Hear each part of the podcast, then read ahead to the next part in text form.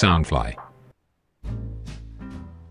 Hello，大家好，欢迎回来南洋奇闻，我是扎古叔叔。南洋奇闻是由 Soundfly 声音新翅膀监制，全球发行。本期的创作惊悚故事呢，是由听众 Adam Lossley 赞助的，所以呢，男主角就回到了萧逸的身上。啊，如果是南洋奇闻的长期听众的话，就会知道萧逸这位人物啊，是属于大米神的虫神，叫做明剑。他拥有相当强的力量啊，还曾经和外星人交过手。不过呢，他不食人间烟火，也不了解人情世故啊，正常的吧，人家是神嘛，看事情的视角呢和一般人是不一样的。那么目前呢是在泰国的境内流浪当中。那么这一次又会遇到什么样的事情呢？啊，请大家拭目以待。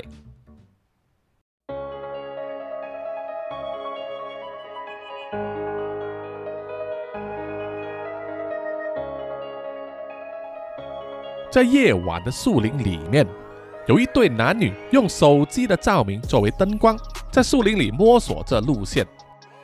跟在男子身后的女子非常焦急，不断的追问啊，到底他们走的方向是不是正确的？老公，老公，你真的确定我们没有走错路吗？而带路的男人也显得相当焦急和厌烦，可是依然按耐着不敢发作。哎呀，老婆不用担心，我明明记得就是这条路啊，不会错的啦。可是我们都走了好久了，我记得我们来的时候根本没走这么久啊。哎呀，是你记错了吧？你忘了你是个路痴吗？连东南西北都分不着，怎么还懂得给我计算路程来了？两人走着走着，穿过了树林，走到了一片草地上。那里有好几尊用石头刻成的佛像，有些佛像相当的残破，看起来像是很多年前就遭人破坏。来到了这里啊，女生又说：“哎呀，老公，这里明明我们之前就来过的嘛，你还说你不是迷路啦？”男人也抓了抓头，看着他手机的导航：“哎呀，怎么可能呢、这个导航是怎么了？我明明记得我们应该走东边的路，怎么又从回南边回来这里呢？”这个时候啊，手机上导航的画面啊不断在旋转。手机讯号的接受度啊也不断的在跳动，看来这一带的手机信号不强，这让这一对男女更加的焦急了。为了获得更好的手机信号，男人高高举起手机，在这一片草地上绕圈圈走着，一个不小心还踢到了地上的石块，痛得他大飙脏话，忍不住跪了下来。听到了叫声，女人忙走上前了、去检查他的伤势。原来男人剃到的是一个倒塌佛像的头部，是用石头刻成的。男人强忍住眼泪啊，慢慢的脱下了他的运动鞋，白色袜子的尽头居然是血红一片。脱下袜子之后，发现他有两根脚趾的指甲断裂，刺进肉里啊，所以才流出血来。那份疼痛也非常难以形容。哎呀，老公，老公，你怎么样啊？疼不疼啊？女人喋喋不休地问着，手忙脚乱的，根本不知道应该要做些什么。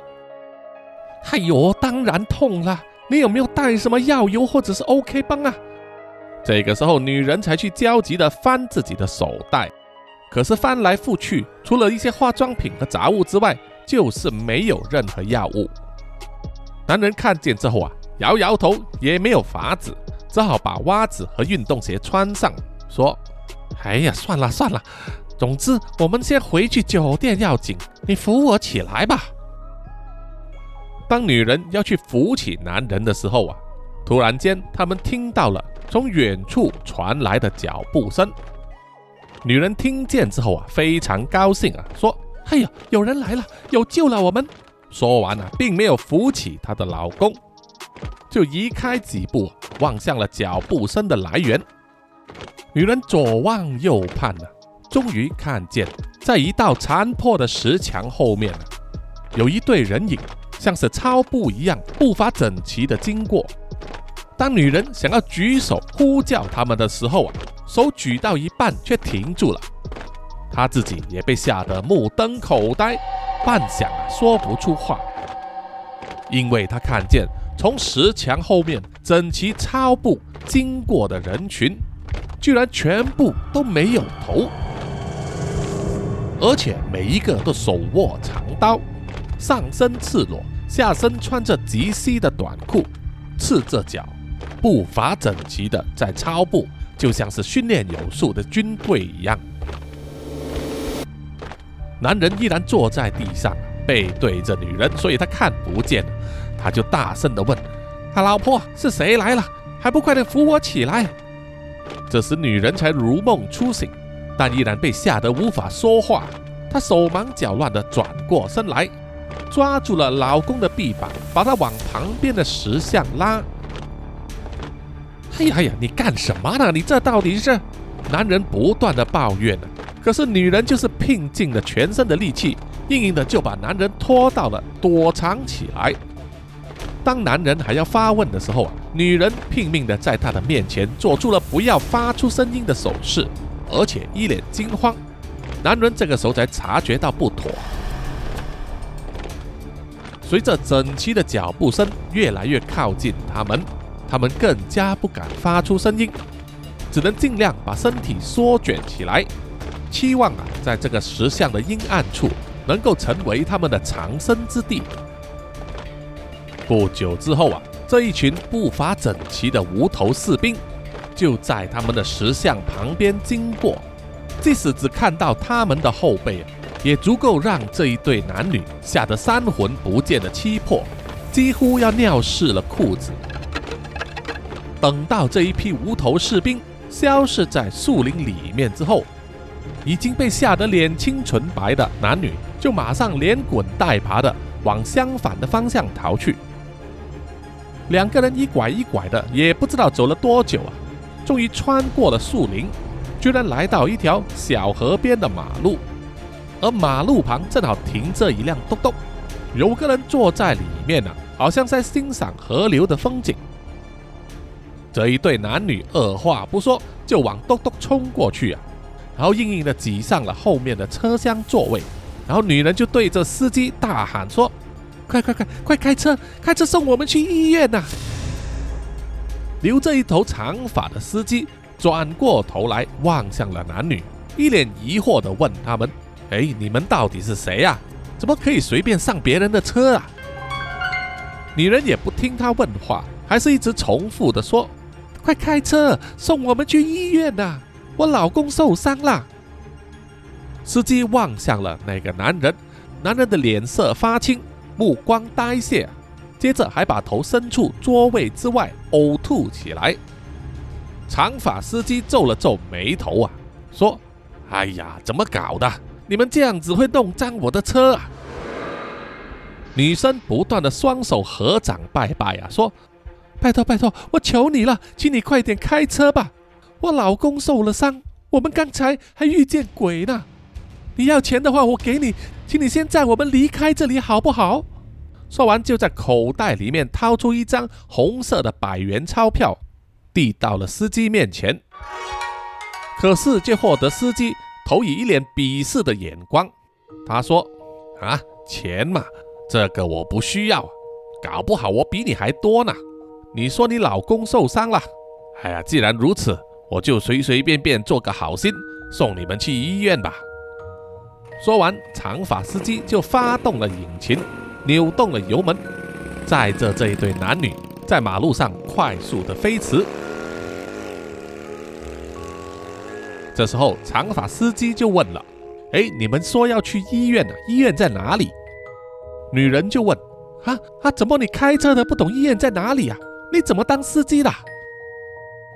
这时候啊，长发司机目无表情的转头回来，瞪着女人呐，跟她说：“你看我像本地人吗？我叫做萧逸，这辆车子是我买下来的，方便我到处走走而已，并不是要来载客的。”这个时候啊，男人有气无力的拿出了他的手机，开启了导航，前往附近的医院，然后交给了女人。女人这个时候啊，才说：“好好好，那请你听一听这个手机导航，跟着他所说的方向走就行了。萧逸听了，点点头，就转头回去，专心开他的东东。在手机的语音导航指示之下，萧逸就载着这一对男女来到了附近的医院。这个时候，那名男人呢已经昏倒了，不省人事啊，而女人就好像手无缚鸡之力一样啊，根本没有办法扶起男人。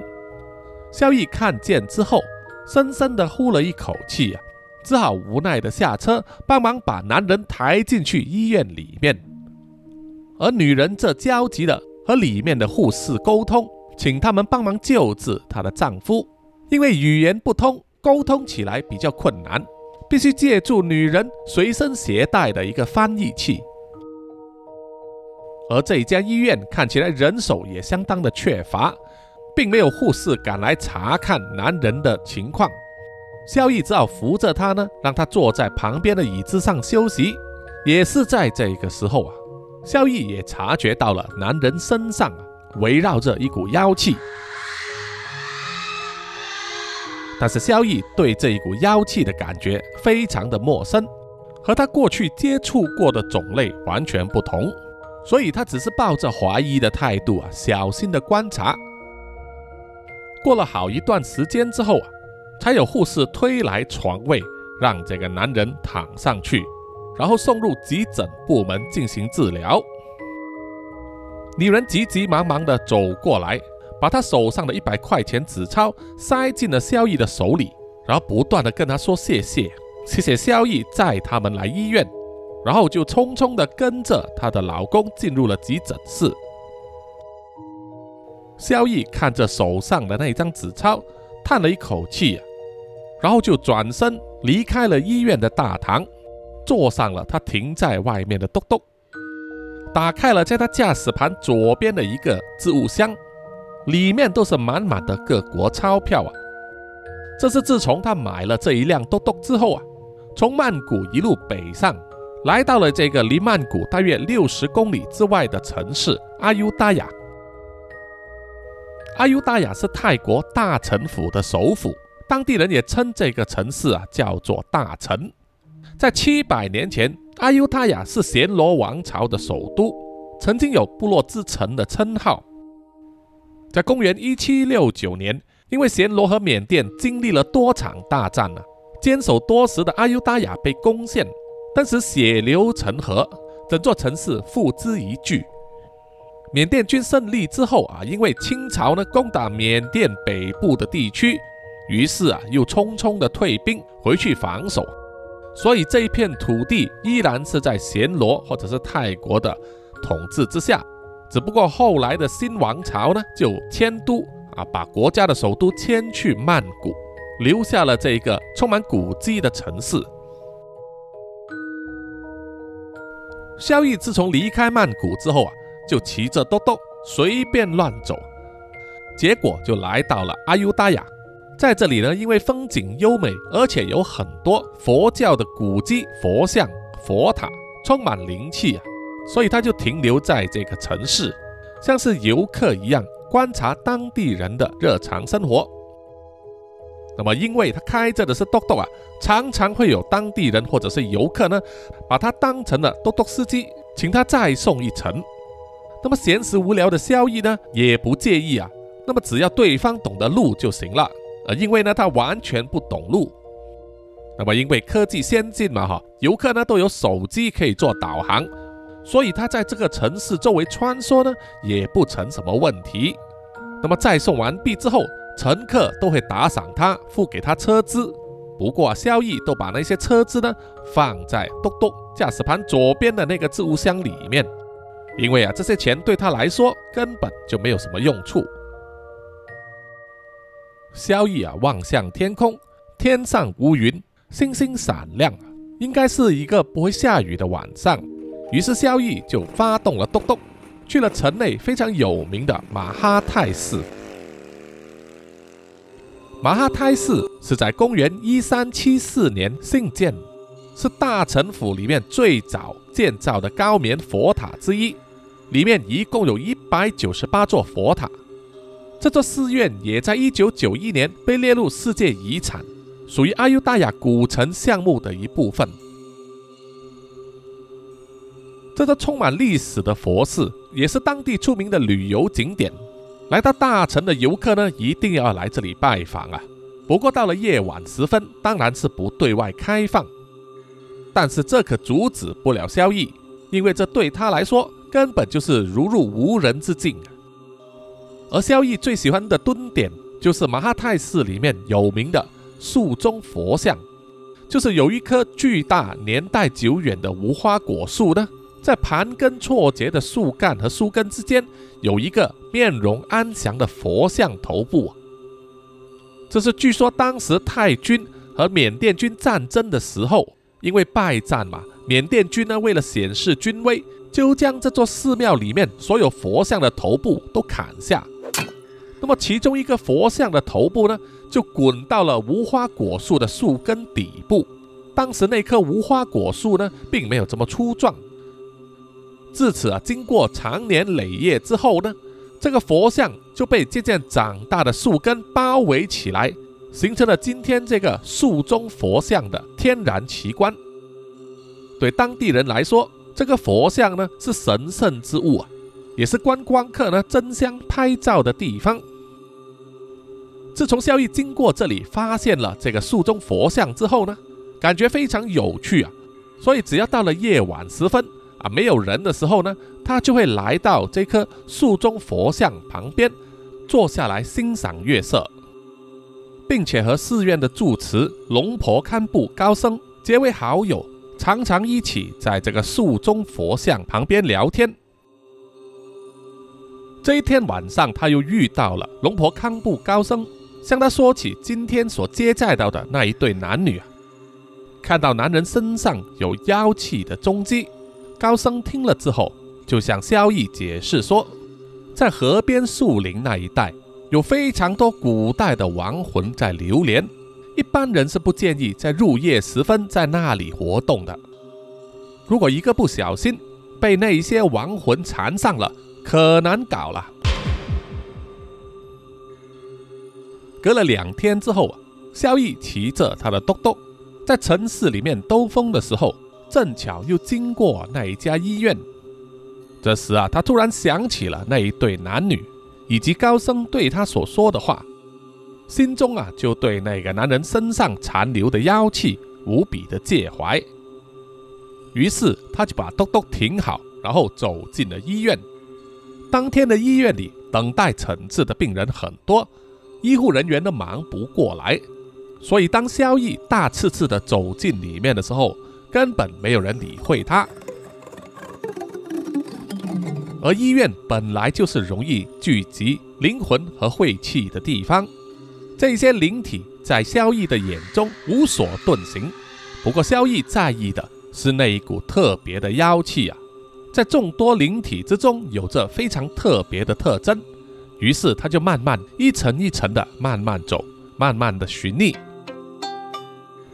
终于在医院四楼的病房里找到了那对男女，男人依然躺在病床上，面无血色的昏睡着，而坐在他身旁的女人看起来已经累垮了，就直接在椅子上睡着了。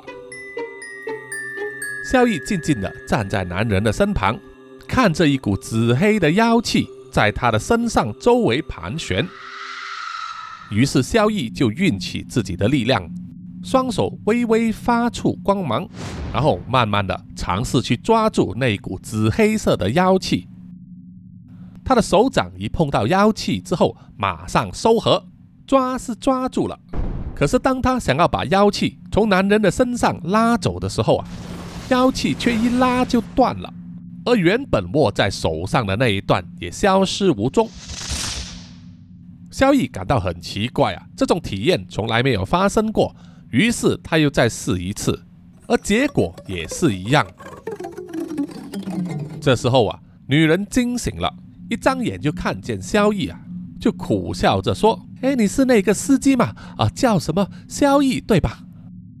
萧逸点点头，然后问：“你的男人怎么样了？”女人摇摇头说：“哎呀，这说来话长。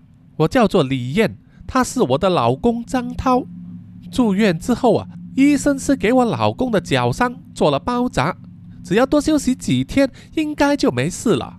可问题是啊，我老公不知道染上了什么怪病，只要醒来的话，就一直在呕吐，吐出一些绿色的东西，非常恶心呐。医生也验不出那是什么，只能叫我们一直留院观察。哎呀，这真是急死我了！如果他有什么事的话，你叫我怎么办才好啊？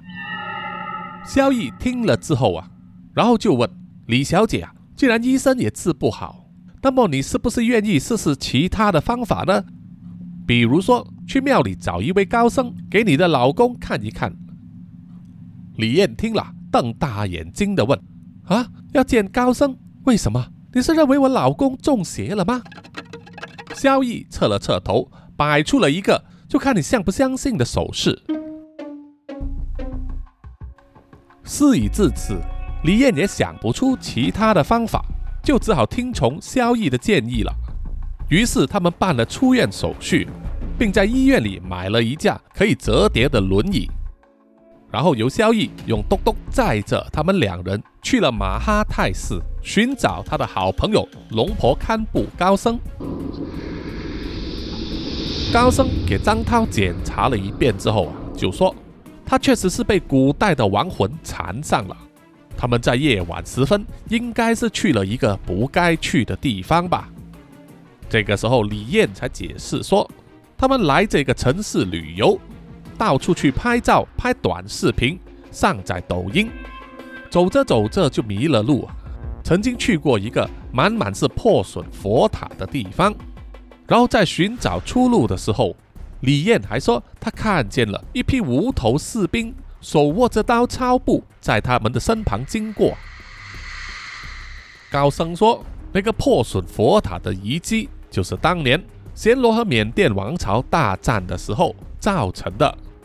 暹罗和缅甸经过多次的大战，互有胜负，但是那一战入侵的缅甸士兵在数量上有压倒性的优势，暹罗军抵挡不住。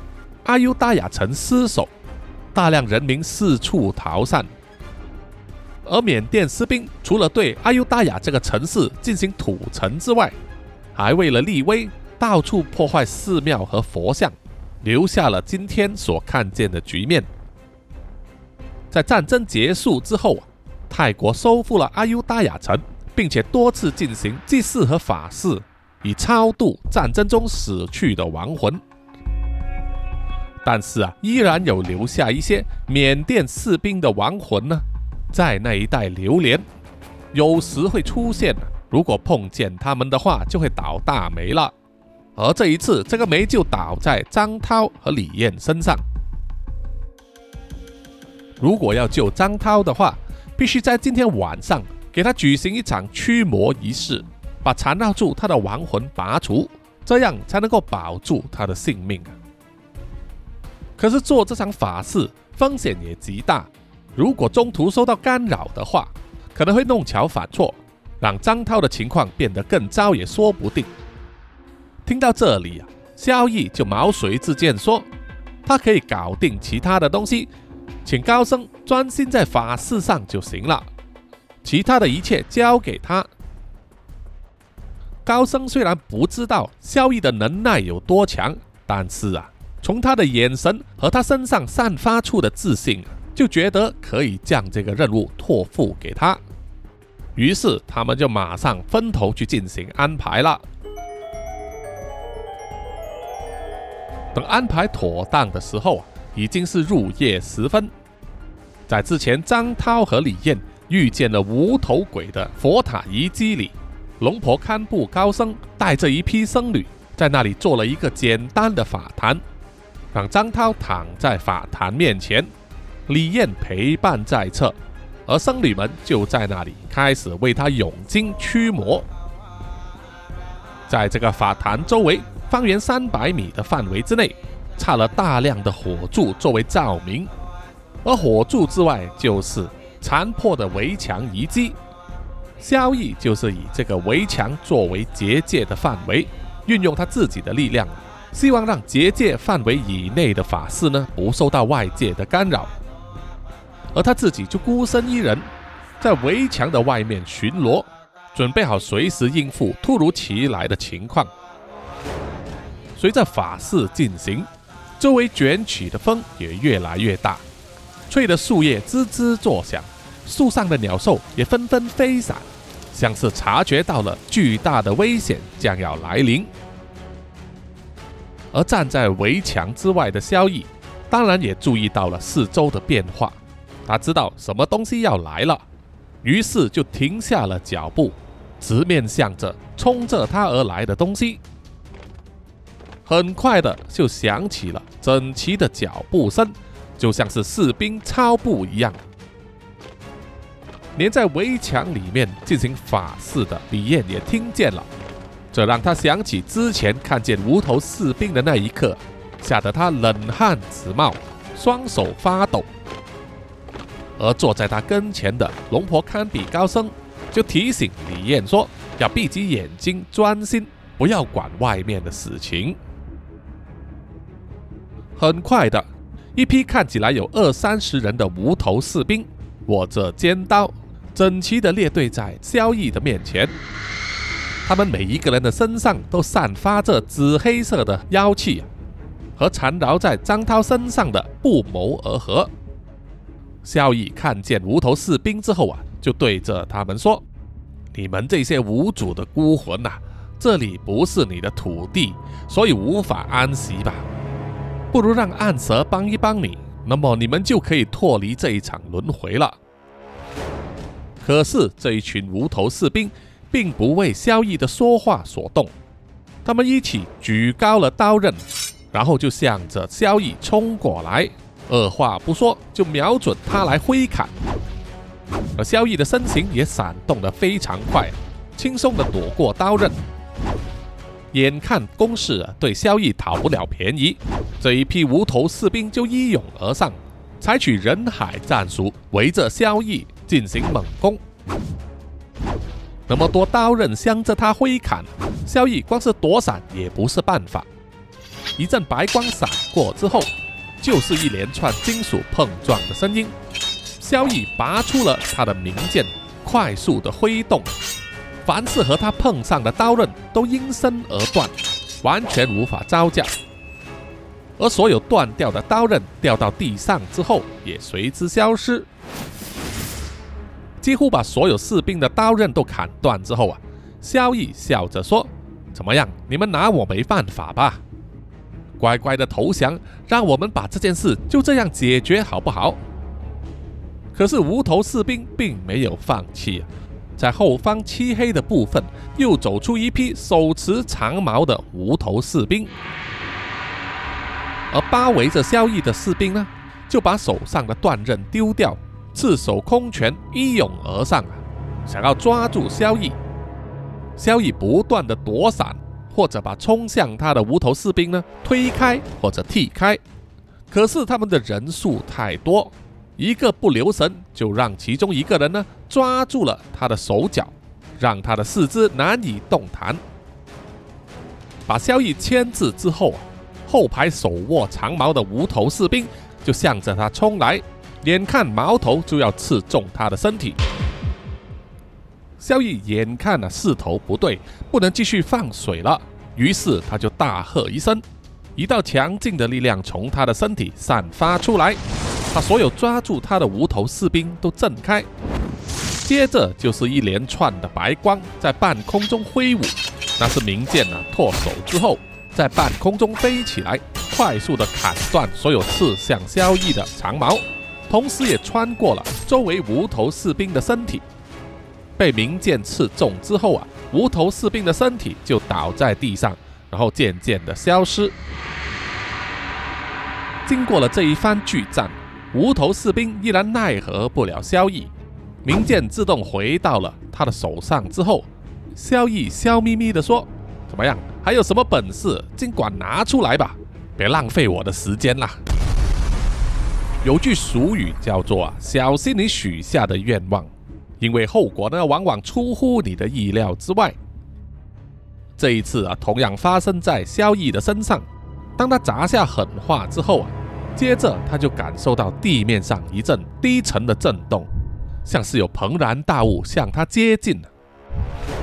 萧逸察觉之后啊，皱了皱眉头，心想啊，该不会是恐龙吧？不过在那个年代，恐龙不是应该绝种了吗？接着他就听到一连串野兽的嘶喊声。这一阵叫声甚至还传到了围墙里面。李艳听见了之后啊，瑟瑟发抖，更加的害怕了。而龙婆高不高声，依然非常淡定啊。他吩咐李艳不要分心，然后就大喊了一声：“小施主啊，你应付得来吗？”萧逸啊，瞪大了眼睛，苦笑的回答了，高声的询问：“啊，没问题，没问题，都交给我吧。”而在萧逸面前呢，黑暗的树林里面出现的，并不是恐龙，也不是无头士兵，而是全身血淋淋、满是伤痕的战斗巨象啊，大象的象。在战场中使用大象，是缅甸和泰国的特色之一。这些训练有素的大象，背上可以安置座位，让人骑在上面。以弓箭或者长矛做攻击，而大象除了拥有又长又尖的象牙之外，象鼻也非常有力。人体被它扫中的话，可能骨头也会断掉。还有就是大象的重量了，被它一脚踩下去啊，不死才怪。所以战斗巨象在当年就像是现代的坦克一样啊，在战场上所向披靡，非常难以对付。而现在，在萧逸的面前，就有一头壮大的战斗巨象亡魂，挥动着象鼻子，对着他嚎叫。强烈的风压和唾液啊，迎面而来，弄得萧逸的心都有点慌了。接着，巨象挥动着它又长又尖的象牙，大步向前。萧逸举起双臂，各抓住了一只象牙，想要阻挡巨象的攻势。可是他的力量太大，逼得萧逸不断的后退啊！眼看再退多几步就会到达了结界的边缘，于是萧逸运起全身的力量和巨象对抗，才勉强压住了他的来势。却没想到啊，巨象随之挥动他的象鼻，由下往上啊打在了萧逸的身上，把他抛向半空之中，然后重重的摔在地上。摔得萧逸非常难受，在他还没来得及喘气的时候，巨象就向他接近，举起象腿就要踩向他。萧逸马上做一个翻滚来闪避啊，但是接着就被象鼻子扫到，整个身体往后滚动啊，撞在一棵巨大的榕树下。这让萧逸有点火了，他举起右手召唤自己的名剑。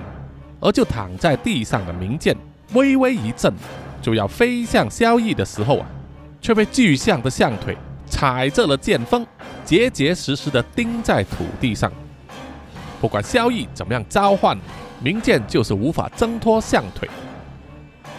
虽然目前的情况下，巨象的移动范围也有限，可是没有了鸣剑在手，萧逸的战斗力也大打折扣。眼看巨象挥起了象牙要刺向萧逸的时候啊，萧逸压低了声量，然后说：“哎呀，这个太巨大了，我吃不消，暗蛇交给你吧。”说完，一条白光就从萧逸的衣领里激射而出，在眨眼之间就化成了一只巨大的蛇口，张大了嘴巴，一口就把整只巨象吞进嘴里。暗蛇说。啊，这个味道不错，其他的也可以吃吗？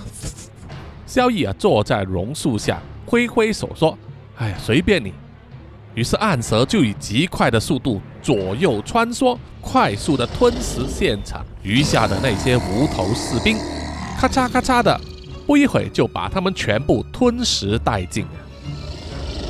萧逸叹了一口气呀，心想：这些亡魂进了暗蛇的胃袋里。也算是砍断了他们的牵绊，不必流连在人间受苦吧。吞食完所有无头士兵之后，暗蛇又恢复成小蛇的形态，然后钻进了萧逸的衣领里面。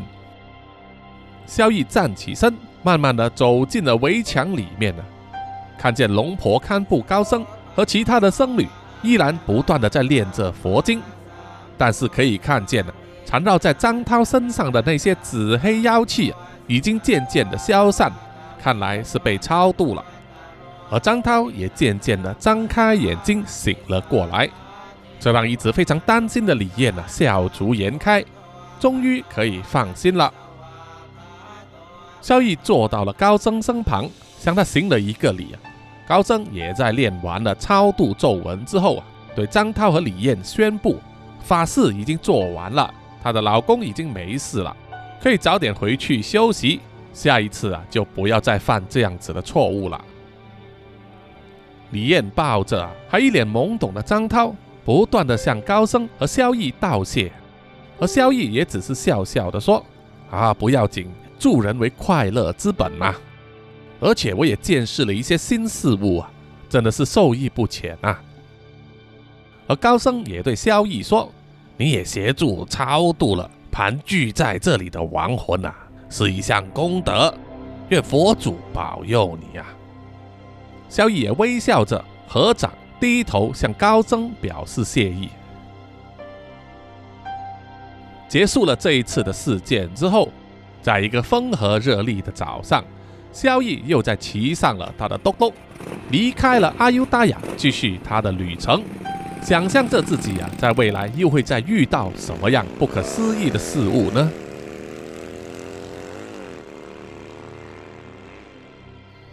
好的，本集的南洋奇闻故事啊，就到此结束了。谢谢各位听众的收听。有什么意见和回馈的话呢？欢迎到南洋奇闻的 IG、Facebook、YouTube、Apple Podcast 还有 Mixer Box 里给叔叔留言点赞哦。谢谢，谢谢大家。好，在最后的最后呢，请让叔叔感谢所有赞助者，念出赞助者的名单。首先要感谢的就是南洋探险家 Jimmy Chin、Alan Yu 以及陈忠杰。接下来是南洋侦查员二四公园图子 Ralph 一直该三 D 丽真爱笑三十三洪志伟 Kinas 蔡小桦宋婉玲朱小妮许家伟李承德洪丽玲以及苏国豪。